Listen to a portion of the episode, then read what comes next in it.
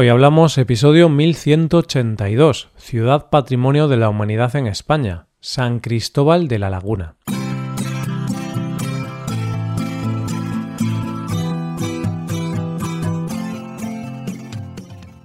Bienvenido a Hoy Hablamos, el podcast para aprender español cada día. Publicamos nuestro podcast de lunes a viernes.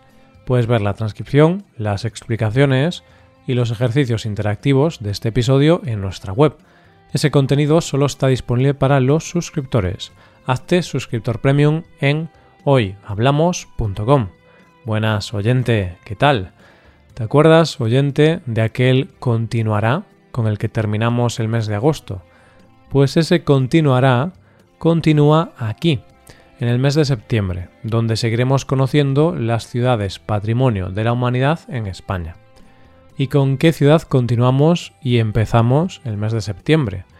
Pues con una ciudad de la que el gran escritor, Miguel de Unamuno, dijo que era como una calle recta con un cura sujetando un paraguas al final de la calle. Hoy hablamos de San Cristóbal de la Laguna.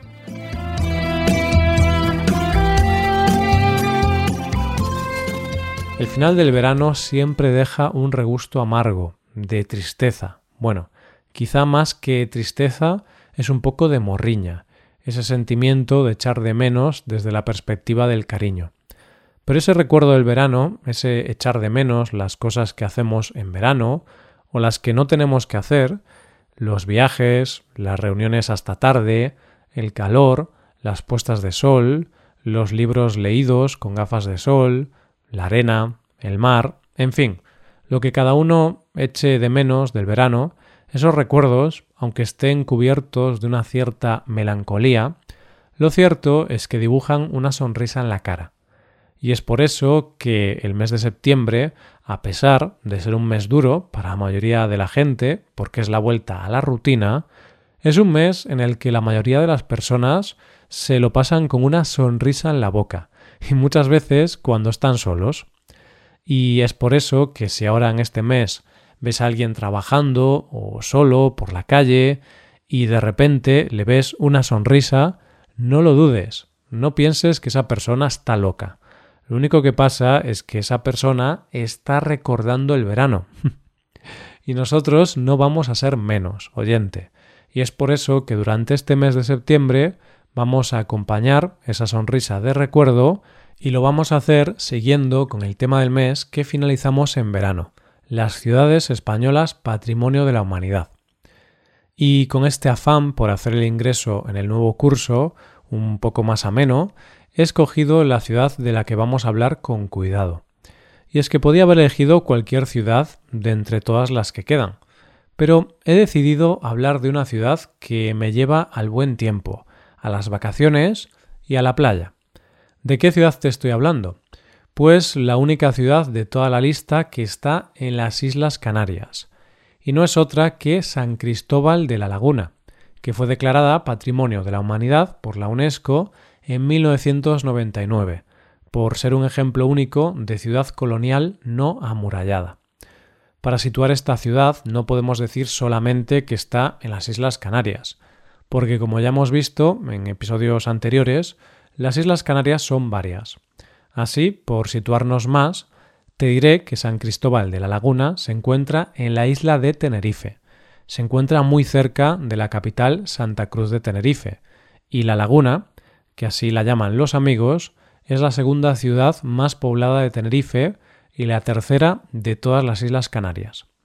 Haciendo un poco de historia, y para conocer su fundación, tenemos que irnos unos cuantos siglos atrás más concretamente entre los años 1496 y 1497, cuando fue fundada por el adelantado Alonso Fernández de Lugo en una zona que los guanches, los indígenas canarios, conocían como Agüere. El adelantado la fundó después de vencer al ejército guanche del Mencey Bencomo. El hecho de que la fundara el adelantado y que allí vivieran él y sus descendientes es la razón por la que la laguna también es conocida como la ciudad de los adelantados. Vale, vale, oyente, para un momento para explicarte qué es un adelantado.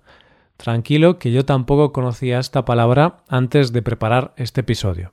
Adelantado era un título que otorgaba la corona a personas con grandes cualidades militares y a las que se les confiaba el mando de las expediciones y el gobierno de las zonas conquistadas.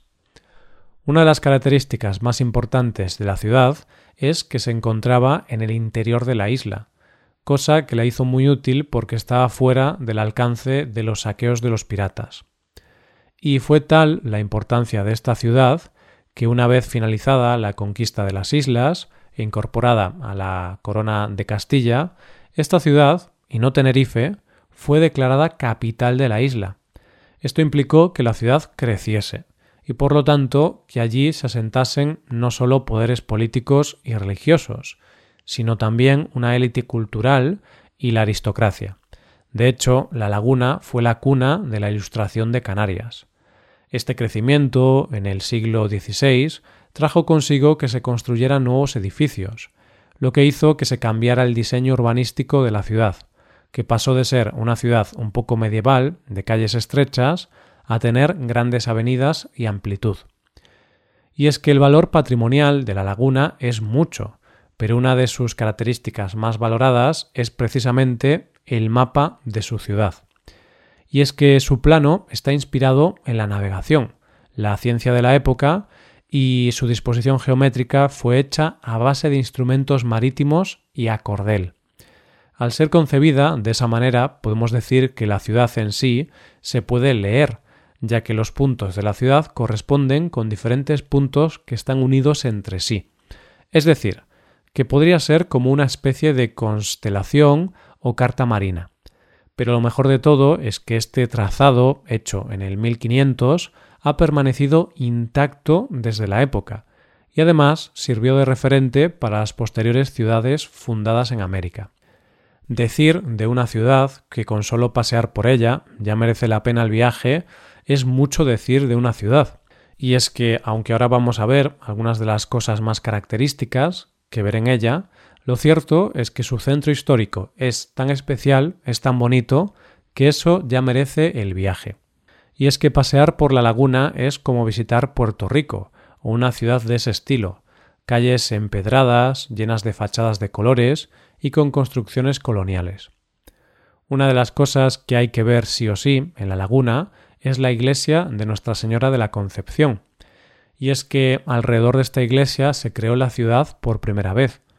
Es cierto que la iglesia que podemos ver hoy día es fruto de una restauración del año 1974, pero el edificio original es del año 1511. Quizá lo más impresionante de esta construcción sea su torre con 28 metros de altura, que alberga la campana más grande de Canarias, y que, al ser de ladrillo, contrasta de manera muy drástica con el blanco de la fachada. Otro de los grandes iconos de esta ciudad es la Catedral de San Cristóbal, que tiene su origen en el siglo XVI, pero que no se convertiría en catedral hasta el año 1819. Lo más característico de esta catedral es la fachada, que es de estilo neoclásico y está inspirada en la de Pamplona y además esta portada es lo único que queda en pie de la original. El interior es digno de ver, sobre todo su retablo, y merece la pena ver la catedral, porque lo cierto es que ha sido una construcción con muchos problemas. De hecho, lleva abierta desde 2014, después de haber estado 12 años cerrada al público. Y teniendo en cuenta lo que sabemos de la historia de la laguna, es importante que sepas que en su interior está enterrado el fundador de la ciudad, Alonso Fernández de Lugo. ¿Crees que te podrías ir de esta ciudad sin ver la plaza del adelantado? Evidentemente es una plaza nombrada en honor a su fundador, y que además alberga algunos de los edificios más significativos de esta ciudad, como son el ayuntamiento, la ermita de San Miguel o el convento de Santa Catalina. La plaza es rectangular, es del siglo XVI, y en su centro se encuentra una fuente de mármol que pesa nada más y nada menos que 30 toneladas. la ermita de San Miguel es muy pequeña, pero al ser del siglo XVI se estima que es la más antigua de la ciudad, y está dedicada al arcángel San Miguel, jefe de los ejércitos. Además, como curiosidad, te diré que en su interior se reunía el cabildo, es decir, el gobierno de la región, hasta que tuvieron edificio propio. El convento de Santa Catalina tiene varios incentivos para verlo, aunque sea desde fuera, ya que no se puede entrar. Uno es que se construyó en el siglo XVI en el solar donde en su momento estuvo la casa del adelantado Alonso Fernández de Lugo. Otro es que, a pesar de que su fachada es bastante sencilla y no destaca, lo que sí lo hace es un balcón con celosía de madera que permite a las monjas poder ver desde dentro, pero que no las puedan ver a ellas. Vamos, el sueño de cualquier cotilla de profesión. y la tercera cosa es que, aunque te he dicho que no se puede entrar al convento, sí que se puede hacer un día concreto al año, el 15 de febrero pero con un fin, para visitar el cuerpo sin vida de Sor María de Jesús de León Delgado, conocida como la monja incorrupta.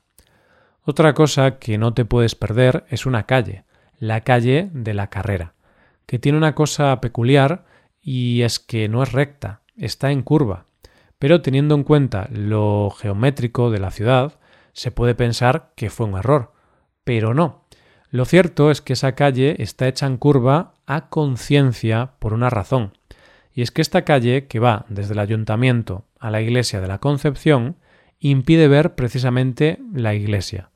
Y es que, según cuenta la historia, era tanta la rivalidad entre Alonso y la iglesia que mandó construir esa calle así para no tener que ver la iglesia desde su casa.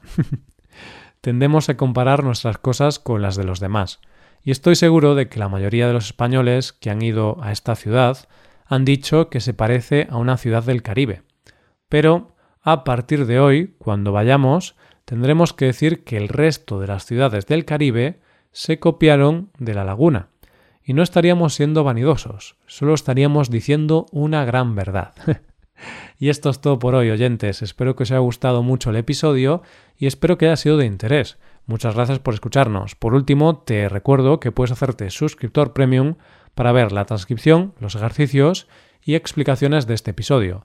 Para ver ese contenido tienes que ser suscriptor. Hazte suscriptor premium en hoyhablamos.com. Nos vemos mañana con un episodio de Cultura Española. Muchas gracias por todo. Pasa un buen día. Hasta mañana.